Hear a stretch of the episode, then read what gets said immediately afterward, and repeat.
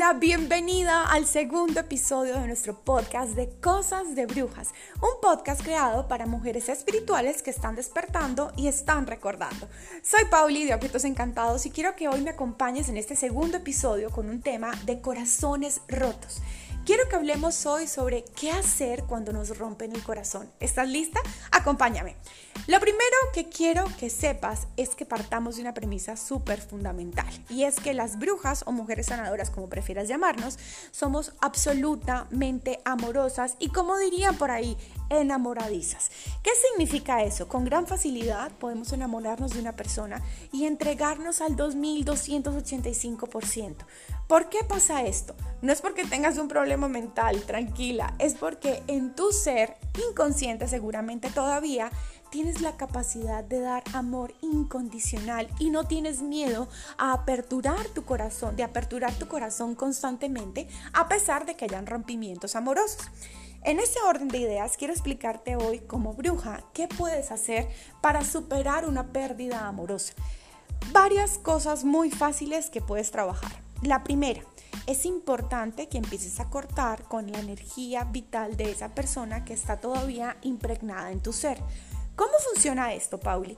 Déjame explicarte. Existe algo que nosotros conocemos como el cordón de plata. El cordón de plata es un cordón energético que no lo puedes ver, que te aferra a ti y te conecta, más que aferrar, nos conecta con las personas que amamos. Veamos esto en otras palabras. Cuando tú naces, creas un cordón de plata inicialmente con tu madre, con mamá. Es como algo así como el cordón umbilical energético. Ay, qué lindo sonó eso. Nunca lo había tratado de esta forma, pero creo que está muy bien tratado. Muy bien. Ese cordón eh, energético se mantiene pese a tu edad, es decir, así tengas 5, 10, 15, 20, 50, 80, 90 años, ese cordón de plata te ata a tu mamá, te conecta con ella.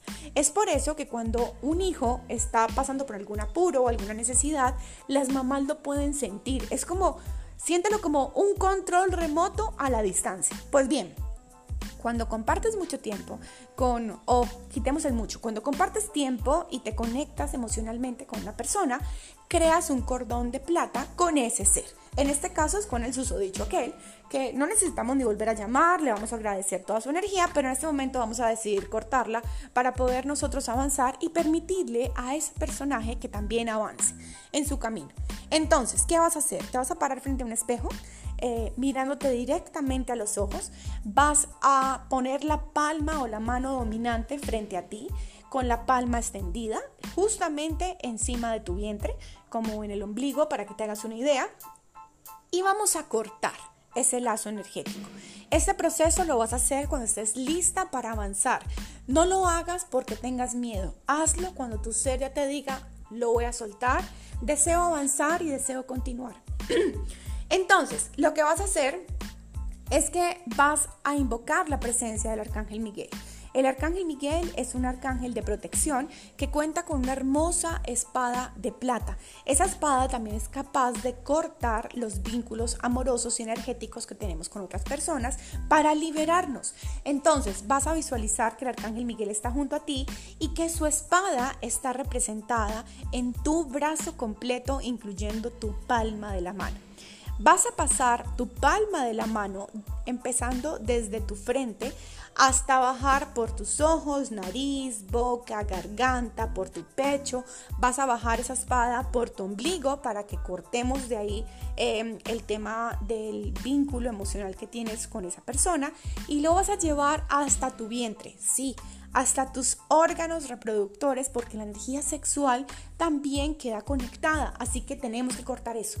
Cada vez que vas pasando tu palma por cada una de estas partes, vas a decir, yo corto, suelto y sano. Repite conmigo, yo corto, suelto y sano. Repite, yo corto, suelto y sano. Yo corto, suelto y sano. Esto lo vas a repetir tres veces. ¿Por qué tres veces? Porque el número tres para las brujas tiene una gran importancia, es un amplificador de la energía.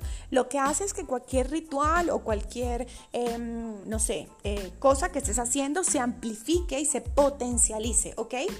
¿Cuándo vas a hacer este corte energético? Cada vez que tú lo sientas. Si, por ejemplo, Estás viendo televisión súper tranquila y de un momento para otro llegó a tu mente el personaje y te volvieron a dar ganas de llorar. Te paras, vas al baño y haces nuevamente. Yo corto, suelto y sano y te pasas tu manito, ¿ok? Primera cosa que vas a hacer por el tiempo que tu ser lo necesite. Segunda cosa que vas a hacer. Vamos a escribirle una carta al personaje en cuestión. Tranquila, esta carta él nunca la, la leerá. Es una carta que hacemos para sacar y para vaciar todos los pensamientos y las emociones que están en nuestro ser. Esos sentimientos, esas emociones deben ser vaciados para evitar que se queden dentro de nosotros y al estar reprimidos puedan convertirse después en una enfermedad. Así que vas a escribirle una carta, toma lápices, colores, marcadores, lo que quieras y escríbele todo lo que no le pudiste decir. Ya no falta que le digas absolutamente nada más eh, por teléfono, vas a escribirlo todo en la carta con una única condición. No la vas a releer. Si la relees, haces inmediatamente que toda la energía que estás exorcizando, que estás votando, em, vuelva a ti. Así que no te fijes de la redacción, no te fijes de la ortografía, tú simplemente escribe. Cuando finalices, vas a decir gracias, gracias, gracias doblas la carta en cuantas partes quieras, no hay problema, y vas con una velita, ojalá de color blanco, que es de purificación, a quemar esa carta y a permitir que esas cenizas se las lleve todo el universo. El fuego siempre es transmutador, por eso eso es lo que hacemos. En tercer lugar, puedes trabajar aromáticas. Em, las aromáticas funcionan súper bien, en especial la aromática de canela y albahaca. La aromática de albahaca es la hierba fundamental y, digamos principal del corazón.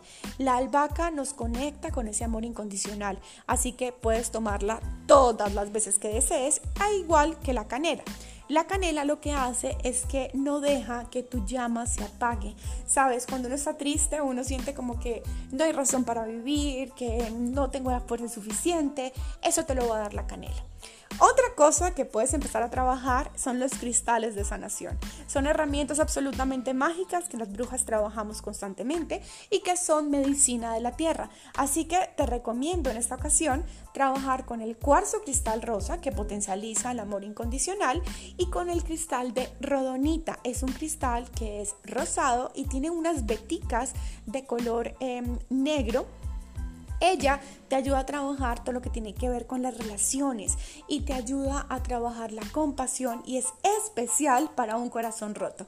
Así que esto puedes hacerlo y para finalizar puedes empezar a meditar. Una de las meditaciones más chéveres que más me gusta hacer es de mi gran amiga Susana Majul, una argentina maravillosa que tiene un canal de YouTube que se llama Bombones para el Alma. Búscala y en, en, el canal de Susana Majul vas a encontrar un resto de meditaciones. Su voz es absolutamente dulce, así que la puedes escuchar en cualquier momento. Es una meditación guiada que te ayudará y te aportará paz y tranquilidad a tu alma. Para finalizar, antes de que se me olvide, puedes también incorporar los baños sagrados. Los baños sagrados son baños especiales que nos hacemos para limpiar la energía.